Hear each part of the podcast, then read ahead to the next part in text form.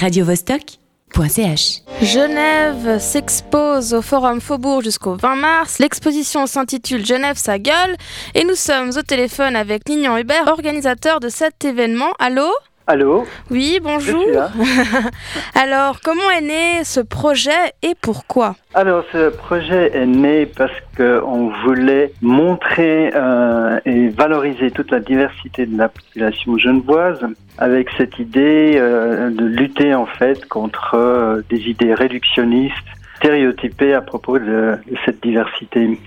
Mettre en évidence qu'on ne peut pas diviser la population, par exemple, entre euh, autochtones et, étrangers, que les affaires, enfin que les choses sont beaucoup plus compliquées que cela. Et où est-ce qu'il a pris euh, forme ce projet? Est-ce que c'était d'abord dans, dans, un quartier euh, populaire et au final on, a rassemblé plus de, de, gens de toutes les communes genevoises ou c'est propre à la ville de Genève? Alors c'est un projet qui est propre à la ville de Genève. Alors la première édition, enfin la première séance de prise de vue et de et de collecte de récits s'est effectuée au Bain des Paquis. C'était une espèce de ballon d'essai.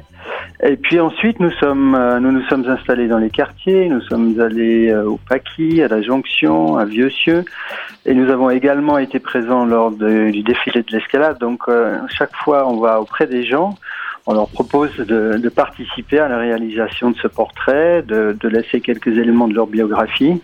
Et tout ça est réuni sur un site internet qui s'appelle, comme par hasard, Genève sa gueule, sur lequel on peut retrouver toutes ces informations et toutes ces photos.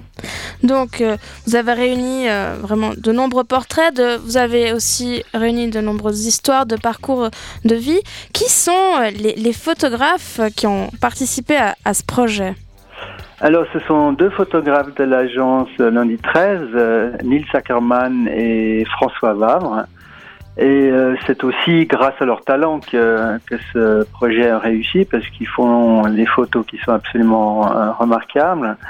Euh, ils arrivent à mettre les gens suffisamment à l'aise, ils arrivent à les détendre pour qu'ils qu'ils se laissent prendre en photo dans des positions, disons, non orthodoxes. Voilà, donc les photos sont extrêmement vivantes et ça fait un portrait de la ville qui, qui est très riche, très, très émouvant, très sympathique. Quoi.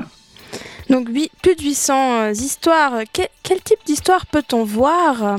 Est-ce qu'il y en a une ou deux euh, qui t'ont marqué que, tu pourrais nous, donner un peu une idée de qu'est-ce qu'on va pouvoir lire et qu'est-ce qu'on va pouvoir voir euh, en allant à, à Genève-sa-gueule alors, euh, il faut évidemment pas imaginer qu'on va avoir des récits très exhaustifs. On, on, a des petits bouts. On a par exemple des éléments sur les lieux de naissance des gens, les lieux de naissance de leurs parents, de leurs grands-parents.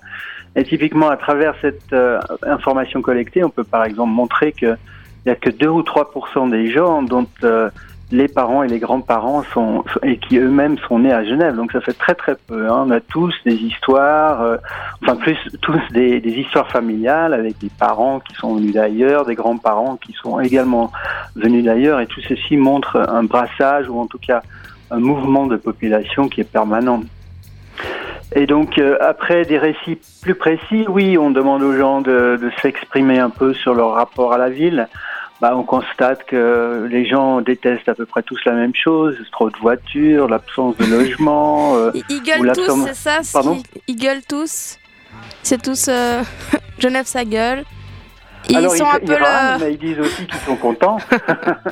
ils aiment leur ville, ils aiment le cadre, ils aiment la culture, ils aiment bah, en l'occurrence, quand on était dans la ville à Tabou, euh, les gens aiment bien ce type de manifestation.